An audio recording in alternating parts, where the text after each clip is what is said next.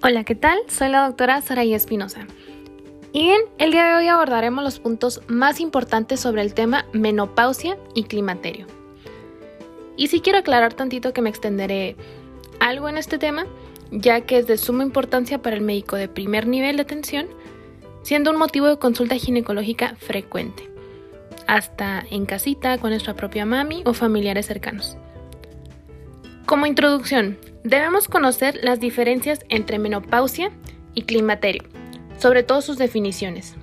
Para ello, usaremos de base nuestras bibliografías de las guías de práctica clínica mexicanas, el manual del CTO, el manual del Dr. Prieto, y estos los definen como menopausia, siendo el último periodo menstrual, debiendo diagnosticarse en retrospectiva después de un año considerándose natural o fisiológico a partir de los 40 años.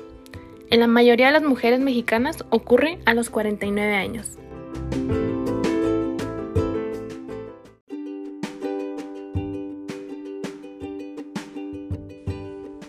Entonces, para que quede claro, es nuestro último periodo menstrual en 12 meses desde la última menstruación, que nos va a indicar el cese de la función hormonal. Se presenta, como les mencionaba, a partir de los 40 años. La media está entre los 45 y 55, principalmente a los 49 años en el caso de las mujeres mexicanas. Ahora, hay que definir los diferentes tipos de menopausia. Está la menopausia tardía, la menopausia quirúrgica y la insuficiencia ovárica prematura. En el caso de la menopausia tardía, es si se presenta después de los 55 años. La menopausia quirúrgica, cuando es resultado de una ovoforectomía bilateral. En el caso de la insuficiencia ovárica prematura, ese ocurre antes de los 40 años, con 4 meses de amenorrea y dos mediciones de FSH sérica mayores a 25 unidades internacionales, con al menos un mes de diferencia.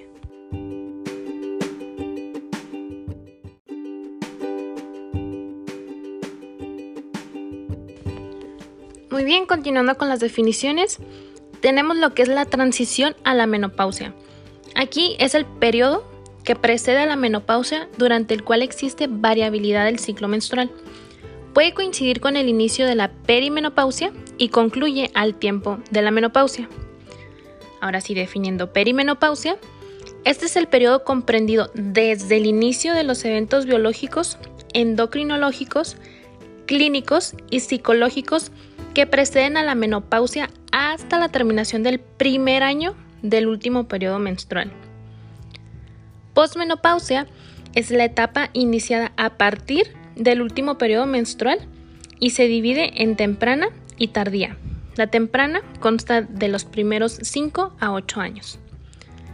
Y finalmente, para la definición de climaterio, aquí me gustaría mucho que se acuerden de climaterio como un síndrome climatérico. Y recordemos que síndrome es un conjunto de signos y síntomas. Muy bien, está definido como el periodo de transición en la vida de la mujer durante el cual disminuye y se pierde la función reproductora, caracterizado por síntomas vasomotores como bochornos, síntomas sexuales como la disminución de la libido, en el caso de la atrofia urogenital, la resequedad vaginal, prurito dispareunia y cambios en el estado de ánimo.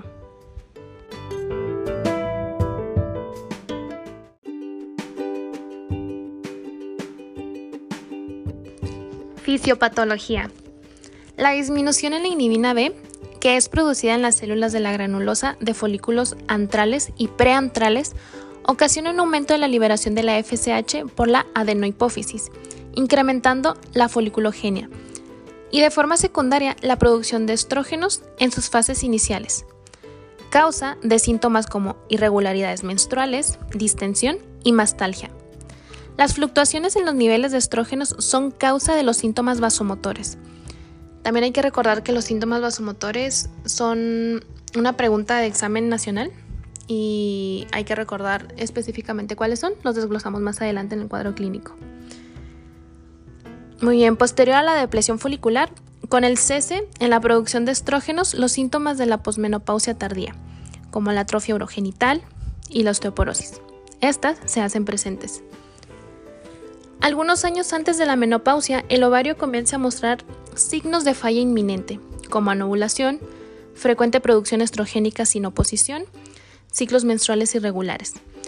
Ocasionalmente pueden presentarse menorragia, hiperplasia endometrial y cambios emocionales. En algunas mujeres, los fenómenos vasomotores y diaforesis nocturna se establecen antes de la menopausia. Estos síntomas perimenopáusicos pueden durar de 3 a 5 años.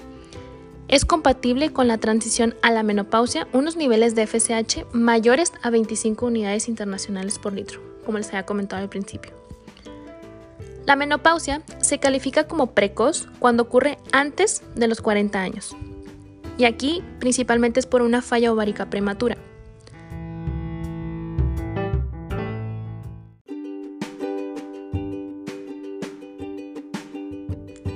La androstenediona, producida por el ovario y la glándula suprarrenal, es convertida en estrona por el tejido adiposo periférico. Esta puede ser capaz de mantener la piel, vagina y hueso en un tono celular adecuado y reducir la incidencia de las ruborizaciones. Aunque este efecto estrogénico sin oposición puede ser benéfico para algunas mujeres, también puede ser responsable de un aumento en la incidencia de cáncer mamario o endometrial. La disminución en los niveles de estrógenos provoca un aumento en la liberación de la GNRH por el hipotálamo, lo que se cree que tiene efectos paralelos en la región termorreguladora, que bueno, esto es lo que explicaría en la inducción en los aumentos en la perfusión cutánea. El diagnóstico del síndrome climatérico es eminentemente clínico. La guía de práctica clínica establece además que la cuantificación de los niveles de FSH solo es útil en el diagnóstico de los casos de menopausia prematura o ante la duda diagnóstica de la causa de la menorrea.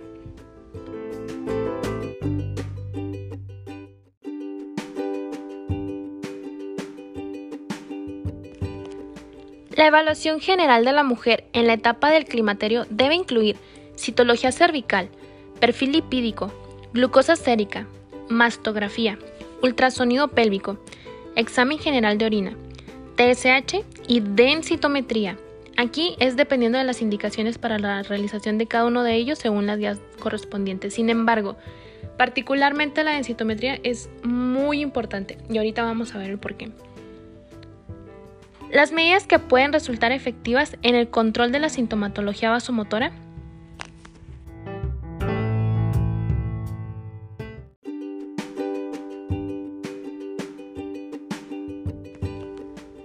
Para el cuadro clínico me gustaría que se imaginaran que nos llega una mujer de 47 años, acude aquí con nosotros a consulta por presencia de bochornos, de predominio nocturno, con datos de resequedad vaginal, dispareunia y cambios en el estado de ánimo.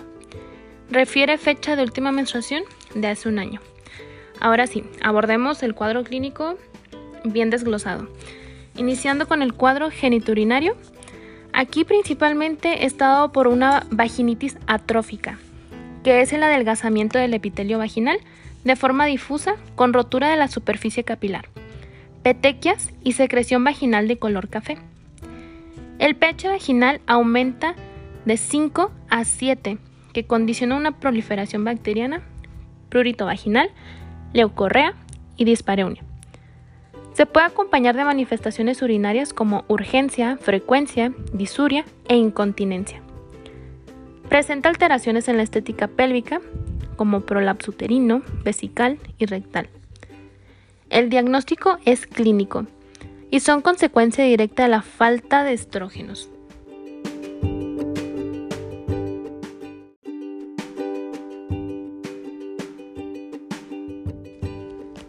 La clínica vasomotora. Esta, como les mencionaba, es la más frecuente y la que tenemos que tener en cuenta porque, aparte de que es frecuente al momento de que nos lo pregunten en el examen, esto mismo es porque en realidad es frecuente al momento de la consulta. Es una de las presentaciones clínicas más comunes. Y bien, tenemos los bochornos, que es el episodio de rubicundez súbita y diaforesis. Su frecuencia es hasta 75%. Puede durar hasta 5 años posterior al inicio de los síntomas e inicia con una sensación de opresión craneal, incrementando su intensidad acompañado de palpitaciones, una sensación de quemadura en cara, cuello y tórax, seguida de diaforesis que afecta toda la superficie corporal. Una duración promedio es de 4 minutos y los factores precipitantes son las temperaturas elevadas, alimentos condimentados y picantes, bebidas calientes y tensión emocional.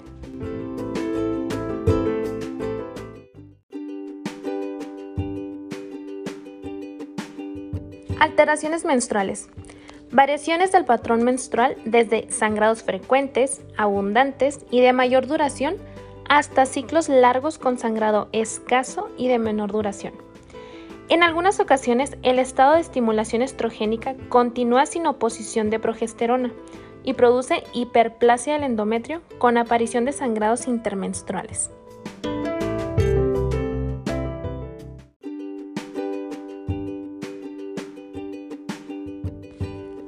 Alteraciones psicosexuales.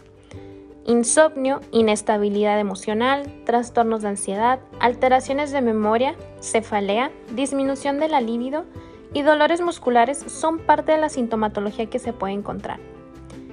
En el caso de las metabólicas, aquí hay un cambio en el metabolismo de los lípidos con una disminución de la HDL y un aumento de la LDL, aunados a cambios en el endotelio vascular que resultan en la expresión clínica de aterosclerosis. La cardiopatía isquémica es la principal causa de muerte en esta población. Pasando ahora a lo que es así en general, la osteoporosis es una disminución de la masa ósea con deterioro en la microarquitectura del tejido óseo, dando un incremento en la fragilidad del hueso con susceptibilidad para desarrollar fracturas, sobre todo en el hueso trabecular. Neoplasias algunos tipos de cáncer como el cervicouterino y mamario son más frecuentes en la peri y posmenopausia, por lo que los estudios de tamizaje ocupan un papel importante en esta etapa.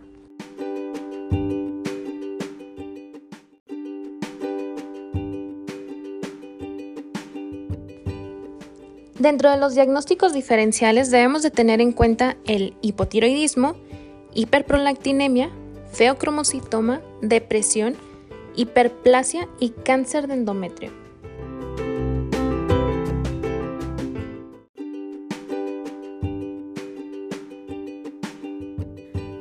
Dentro de los factores de riesgo para el desarrollo de síntomas vasomotores incluidos en nuestras guías de práctica clínica nacionales, están divididas en dos partes, no modificables y modificables.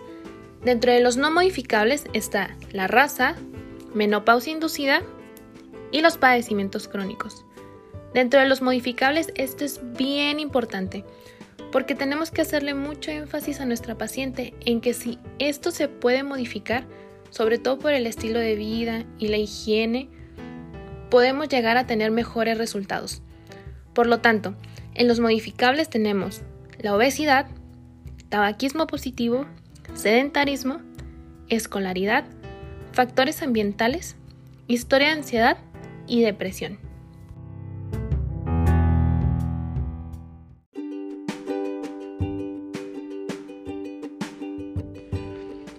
El tratamiento tal cual lo maneja la guía de práctica clínica es una terapia hormonal combinada, estrógenos con progestágenos. Está indicada en mujeres con útero íntegro para reducir el riesgo de hiperplasia o cáncer de endometrio. Los fármacos no hormonales que han mostrado eficacia para atenuar los síntomas vasomotores se dividen en dos grupos. Número 1.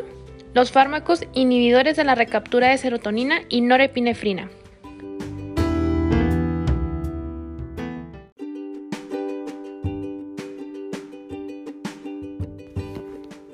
Entonces, de acuerdo con la guía de práctica clínica, como les mencionaba ahorita, está la terapia hormonal con estrógenos y o progestágenos y la terapia no hormonal.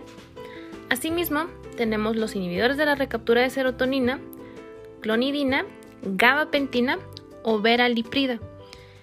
Esta se usa ante la contraindicación del tratamiento hormonal. También tenemos lo que es la fitoterapia, que son las iboflavonas como soya, ginseng, camote mexicano, valeriana, derivados de la soya y cumestanos. Los cumestanos es como la alfalfa. Esto de la fitoterapia, a pesar de que todavía no está 100% aprobado, igual puede darse como algo extra, pero las medidas principales son las anteriores. Y bueno, dentro de la terapia de reposición hormonal es el tratamiento de elección para el control de las manifestaciones vasomotoras y urogenitales. Esto tatúenselo. Los esquemas recomendados en la guía de práctica clínica son terapia cíclica continua, también llamada terapia secuencial. En esta son dosis diarias de estrógeno con adición de progesterona de 10 a 14 días cada mes. Está indicada en las pacientes perimenopáusicas que conservan su útero y desean mantener los ciclos menstruales. En el caso de la terapia continua combinada, que es nuestra segunda opción, aquí son dosis fijas diarias de estrógenos y progesterona indicada en el tratamiento de las pacientes postmenopáusicas que conservan su útero. El tratamiento hormonal se justifica en mujeres menores de 60 años o dentro de los 10 años siguientes a la menopausia. En el caso de la menopausia prematura, debe ofrecerse tratamiento hormonal hasta que la edad promedio de la aparición de la menopausia de manera espontánea, alrededor de los 50 años, ya ocurra. La duración del tratamiento varía con cada paciente, recomendándose por periodos cortos. Solo se justifica su uso en periodos mayores de 5 años bajo los siguientes criterios. Que exista una recidiva de síntomas con afectación de la calidad de vida, que la paciente tenga una edad menor a 60 años con las indicaciones mencionadas, o sea, a dosis bajas. Que tenga un perfil de riesgo bajo de eventos trombóticos, accidentes cerebrovasculares y cáncer de mama. Por lo tanto, es necesaria la consideración del contexto de la paciente para la adecuación del tratamiento hormonal. Otra opción es la aplicación transdérmica que es la vía de elección para las pacientes climatéricas con hipertensión arterial, hipertrigliceridemia, hepatopatía crónica o en riesgo de trombosis venosa. La aplicación tópica está indicada solamente para el tratamiento de la atrofia genitourinaria.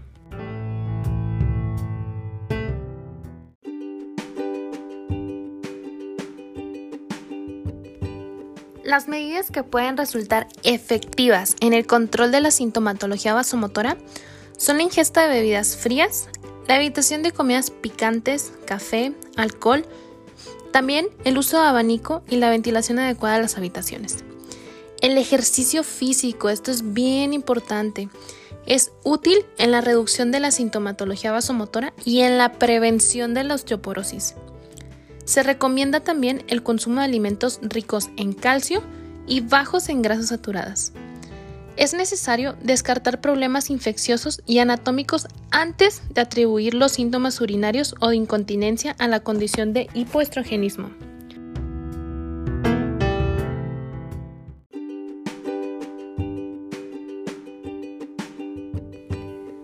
Un fármaco del que me gustaría hablarles es de la tibolona ya que es un agente progestágeno recomendado para el tratamiento de la sintomatología vasomotora y la disminución de la libido. La drospirrenona, que es una progestina antimineralocorticoide, es una opción terapéutica en el caso de las pacientes hipertensas controladas o con tendencia a la retención hídrica.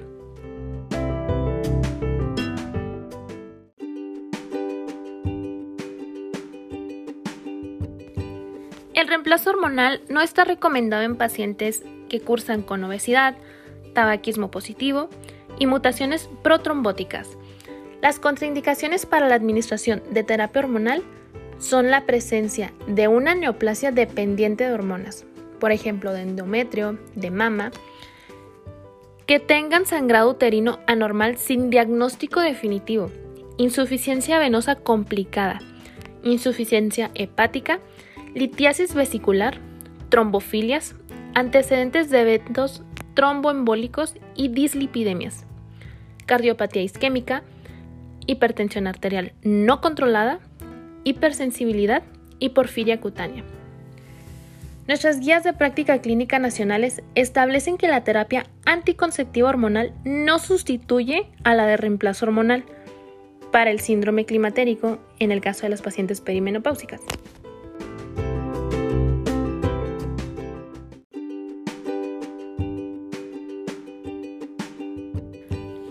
De anticoncepción se recomienda, y esto sí es muy muy bueno que lo recuerden, el uso de dispositivo intrauterino de cobre o con liberación de levonorgestrel para las pacientes en etapa de transición.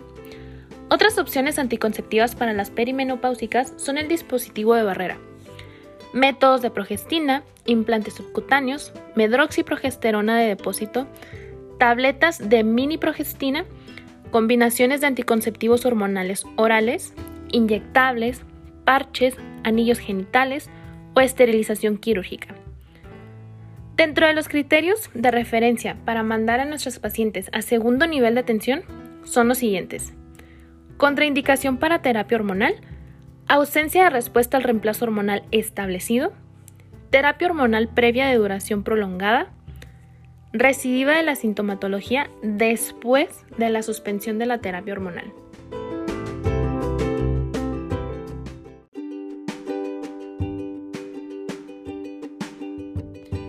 Es súper importante comentar que en la etapa posmenopáusica las pacientes pueden cursar hasta un tercio de su vida por lo que debemos comprender la importancia de la misma, ya que la mayoría desarrollarán síntomas y afecciones que pueden impactar drásticamente en su calidad de vida y con ello el rol que desempeñan en la sociedad.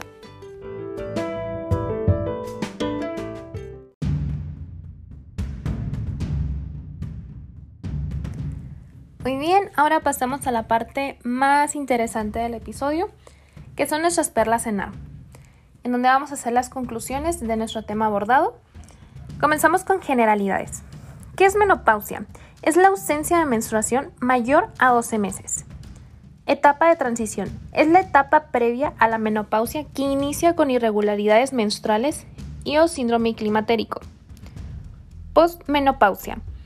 Desde la menopausia hasta el fallecimiento de la paciente. Perimenopausia desde el inicio de las irregularidades menstruales hasta un año posterior a la menopausia.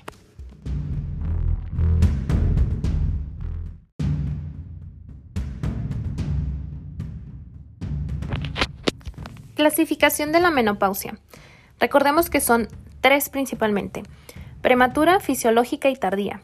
La prematura, menor a 40 años, y aquí hay mayor riesgo de osteoporosis y eventos cardiovasculares prematuros. En la fisiológica es en el rango de edad de 40 a 54 años. Y en la tardía es en pacientes mayores a 55 años y ellas pueden desarrollar cáncer de endometrio u otras neoplasias.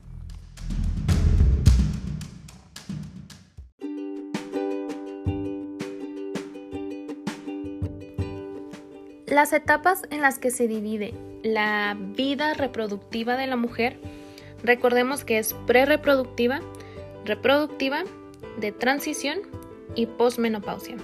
Entonces, en lo que es la sección de la etapa reproductiva, aquí hay de dos.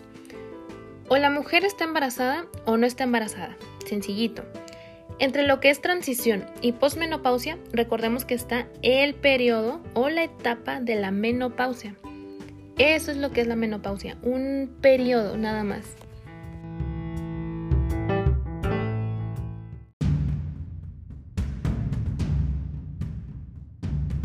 Recordemos que el síndrome climatérico es un conjunto de signos y síntomas que representan un periodo de transición en la vida de la mujer durante el cual disminuye y se pierde la función reproductora, caracterizado sobre todo por estos cinco síntomas principales vasomotores, geniturinarios, menstruales, psicológicos y del sueño y otros.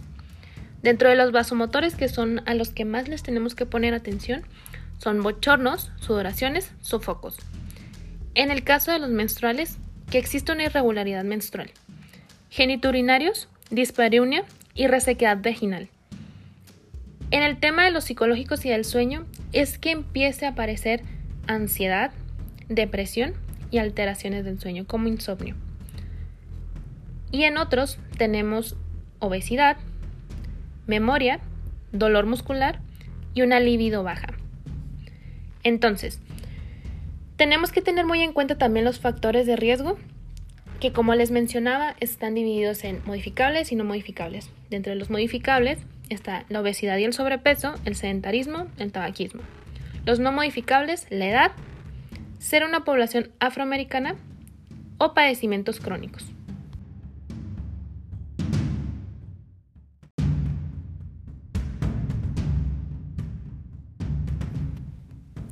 Diagnóstico. Con fines diagnósticos, la mayoría de las veces no requeriremos de estudios confirmatorios, principalmente de aquellas mujeres arriba de 45 años con presencia de amenorrea mayor a 12 meses, las cuales presentan síndrome climatérico. En estos casos, el diagnóstico es totalmente clínico y no amerita estudios complementarios. Sin embargo, en casos con duda diagnóstica, es decir, en aquellas pacientes con irregularidades menstruales, como en el caso de las pacientes con síndrome de ovario poliquístico, o en el caso de las pacientes que no presentan menstruación por procedimientos como histerectomía o ablación endometrial. Se recomienda realizar estudios complementarios para confirmar el diagnóstico. Entre estos destacan la medición de hormona folículo estimulante, la medición de la hormona antimuleriana y la medición de estradiol. También hay que recordar que la medición de estas hormonas varían en función de con la que se encuentra la mujer. Por ejemplo, en la etapa de transición es común encontrar niveles de FSH mayor a 25.000 unidades por mililitro. En cambio, en las mujeres postmenopáusicas estos valores son mayores a 40 o pueden llegar hasta 100 o hasta 1000 unidades por mililitro. Igual manera, en las mujeres en la etapa postmenopáusica podemos observar valores disminuidos de estradiol, generalmente por debajo de 20 picogramos por mililitro, y por otro lado, en los casos de amenorrea y síndrome climatérico en menores de 45 años y principalmente de aquellas menores de 40 años. Se recomienda solicitar estudios para descartar condiciones que cursan con amenorrea, como son los trastornos tiroideos, por lo cual en estas pacientes se recomiendan medir prolactina, TSH y también hormona gonadotropina coriónica. Esto para descartar un embarazo, sobre todo en la población con vida sexual activa, por supuesto. Como sabemos, los cambios hormonales en estas etapas condicionan que la mujer tenga mayor riesgo cardiovascular y mayor riesgo de otras enfermedades, como osteoporosis y cáncer de mama. Por lo anterior, en la valoración estamos en la etapa posmenopáusica y por lo tanto vamos a recomendar realizar los siguientes estudios de acuerdo a las guías nacionales. Medir glucosa y un perfil lipídico. Esto con la intención de iniciar tratamiento oportuno en aquellas pacientes que puedan cursar con dislipidemia o diabetes no diagnosticada.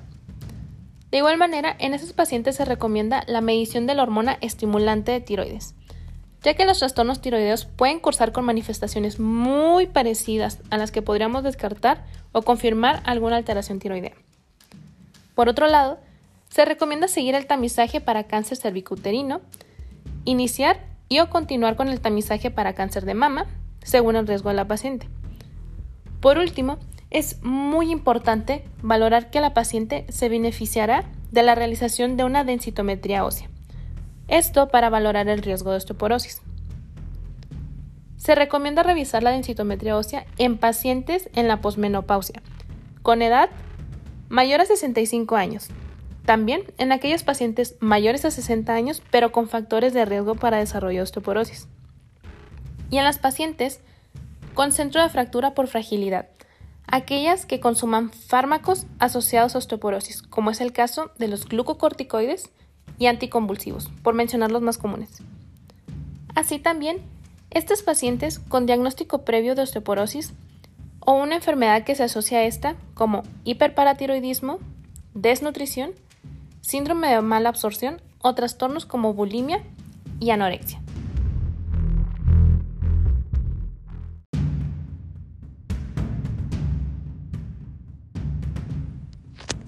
Tratamiento. Una vez comentado el abordaje diagnóstico, hablemos del tratamiento de las manifestaciones clínicas que ocurren en la etapa de transición y en la posmenopausia. Ok, mismos que podemos dividir en dos grupos principales, el tratamiento hormonal y el tratamiento no hormonal.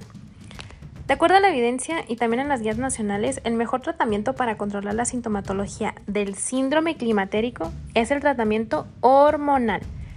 Y sin embargo, veremos que tiene ciertas contraindicaciones En estos casos, donde la paciente cursa con una contraindicación para el tratamiento hormonal, se puede emplear alguna de las siguientes alternativas.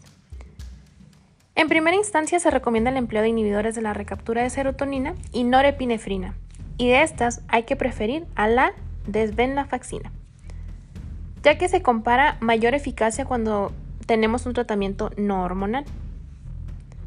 Seguido de este grupo de fármacos se recomienda el uso de la gabapentina. Aquí hay que comentar que en la práctica diaria se asesora emplear un medicamento antidopaminérgico. Sin embargo, se ha limitado mucho el uso por efectos adversos como el parkinsonismo. Además de los medicamentos antes mencionados en la práctica clínica, se emplea con mucha frecuencia la fitoterapia, destacando el consumo de camote mexicano, ginseng, soya, alfalfa. Sin embargo, hay que recordar que no hay estudios aleatorizados que respalden su eficacia y que aparte no están exentos de efectos adversos. Muy bien, como comentamos, los medicamentos antes descritos son empleados cuando hay contraindicación para hormonoterapia, que es el tratamiento del síndrome climatérico. La hormonoterapia puede ser local o sistémica. La primera se prefiere para pacientes con síntomas localizados en genitales como resequedad, prurito vaginal, asociados o no a dispareunia. Sin embargo, cuando los síntomas son sistémicos, se prefiere el empleo de la terapia hormonal sistémica. Por otro lado, hay que recordar que toda paciente con síndrome climatérico se beneficia del consumo de una dieta saludable, ejercicio, evitar el tabaco, evitar el consumo de alcohol, ya que esto ha demostrado disminuir la frecuencia e intensidad de este síndrome.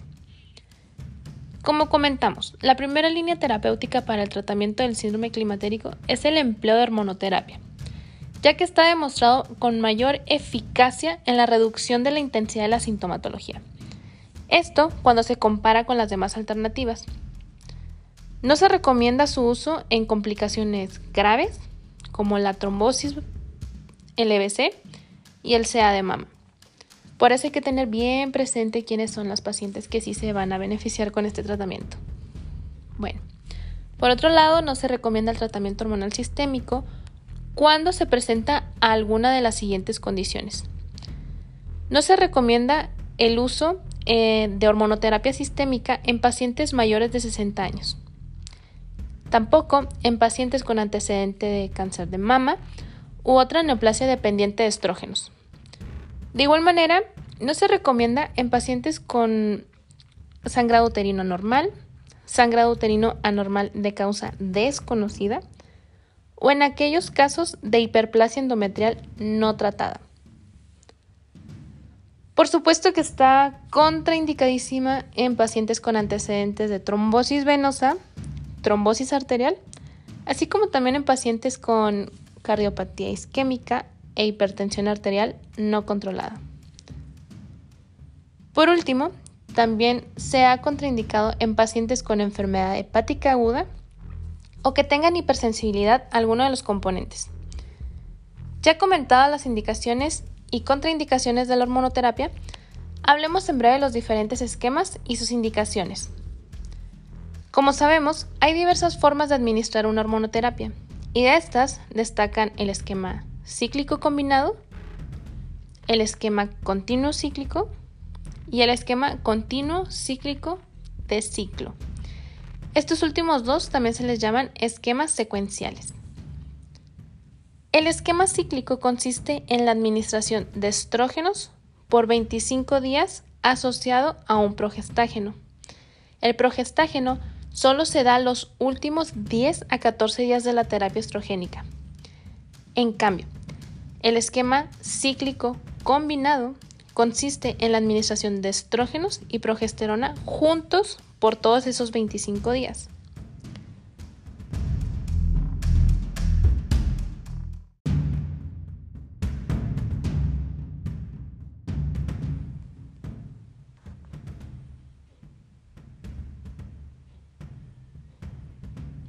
Esquema continuo cíclico, en el cual se dan estrógenos diariamente asociados a progestágenos de 10 a 14 días cada mes y el otro esquema secuencial es el esquema continuo cíclico de ciclo, largo.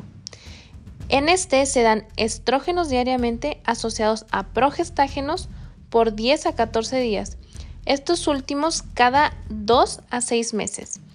Además, de los esquemas antes mencionados, tenemos otros, como el esquema continuo combinado, el cual es el esquema referido y preferido en pacientes posmenopáusicas. En este se administran estrógenos y progesterona diariamente, sin descanso. Y por último, tenemos el esquema intermitente y combinado, en el cual se administran estrógenos diariamente y los progestágenos se administran tres días seguidos de tres días de descanso y así sucesivamente.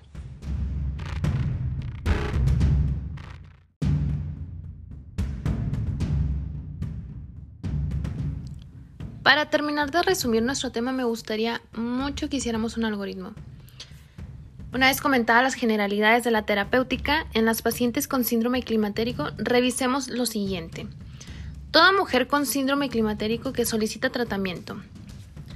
Debemos preguntarnos en primera instancia si tiene contraindicaciones para la hormonoterapia, ya que si las tiene, deberemos optar por tratamientos no hormonales, como la desvenlafaxina u otros. Ahora, si no hay contraindicación, iniciaremos el tratamiento.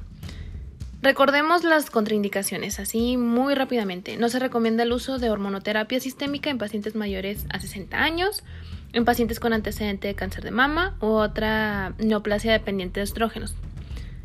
De igual manera, no se recomienda en pacientes que cursan con sangrado uterino normal de causa desconocida o en aquellos con hiperplasia endometrial no tratada por supuesto que está súper contraindicada en pacientes con accidente de trombosis venosa o alguna trombosis arterial, así como también en pacientes con cardiopatía isquémica e hipertensión arterial no controlada. Por último, también se contraindica en pacientes con enfermedad hepática aguda o hipersensibilidad a alguno de los componentes. Una vez descartadas las contraindicaciones, debemos preguntarnos si los síntomas están localizados en la región urogenital? Si la respuesta es sí, preferiremos tratamientos con estrógenos tópicos. Por otro lado, si la paciente tiene sintomatología sistémica, vamos a pasar con el hormonal sistémico. En este paso tenemos que elegir el mejor esquema para la paciente. Esto en función de si la paciente cuenta o no con útero. Si no cuenta con este, estas pacientes son candidatas a hormonoterapia sistémica ya que sin útero el mejor esquema recomendado de la terapia es la estrogénica simple, y este se recomienda hasta por 7 años, ya que posterior a este tiempo aumenta el riesgo de SEA de mama. Por otro lado, en las pacientes con útero intacto se prefieren los esquemas combinados, ya que estos reducen el riesgo de hiperplasia y cáncer de endometrio. En estos casos debemos preguntarnos en qué etapa se encuentra nuestra paciente ya que las pacientes en la etapa postmenopáusica se beneficiarían principalmente con una terapia combinada continua. En cambio, las pacientes en la etapa de decisión y perimenopausia se prefiere el empleo del esquema combinado secuencial. Estos últimos esquemas se recomiendan hasta por 3 años ya que la probabilidad de cáncer de mama aumenta considerablemente después de este tiempo por último, hay que preferir la vía transdérmica, ya que el riesgo de trombosis es cuatro veces menor que con la vía oral, principalmente en aquellas pacientes con hipertensión arterial y dislipidemia.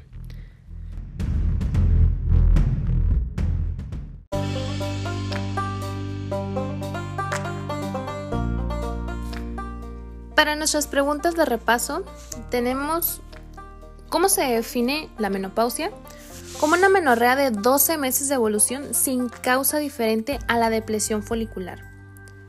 Número 2. ¿Cómo se define la falla ovárica prematura? Es una mujer menor a 40 años con 4 meses de menorrea y dos mediciones de FSH sérica mayor a 25 unidades internacionales con al menos un mes de diferencia. Número 3. ¿Qué tipo de hipogonadismo es la menopausia? Es un hipogonadismo hipergonadotrópico. Número 4. ¿Cuáles son los síntomas que se estudian en pacientes climatéricas?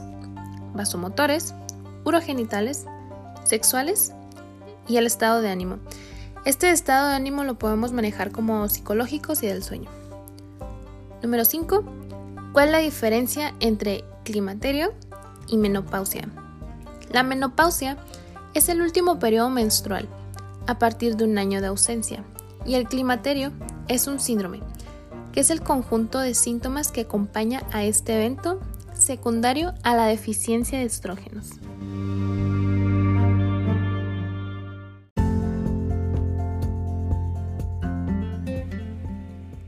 Con esto daríamos por terminada nuestra revisión del tema. Espero les sea de mucha ayuda.